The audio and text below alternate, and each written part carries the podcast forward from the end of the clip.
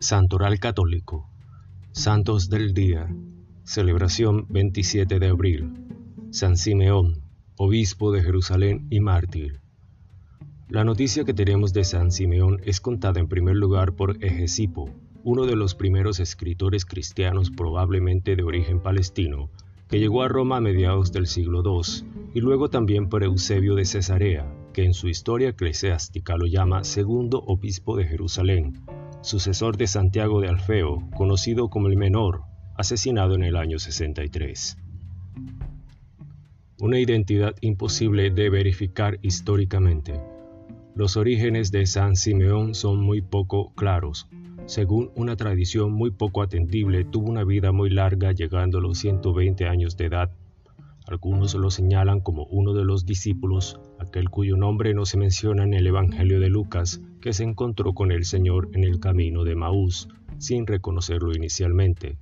Según otras fuentes, sería hijo de uno de ellos, y precisamente de Cleofas. Según otros, habría sido pariente de Jesús mismo. Eusebio de Cesarea, por ejemplo, lo cita como el primo del Salvador. Episcopado y martirio. Ciertamente se sabe que estamos en la era de dificultades internas en el mundo judío que precede a la revuelta armada contra el dominio romano. Simeón después de la muerte de Santiago fue nombrado por unanimidad como el nuevo líder de la comunidad cristiana de Jerusalén, la única compuesta íntegramente por judíos que se vería obligada a emigrar tras la destrucción de la ciudad santa y del templo y a refugiarse al otro lado del Jordán, en Petra de Perea.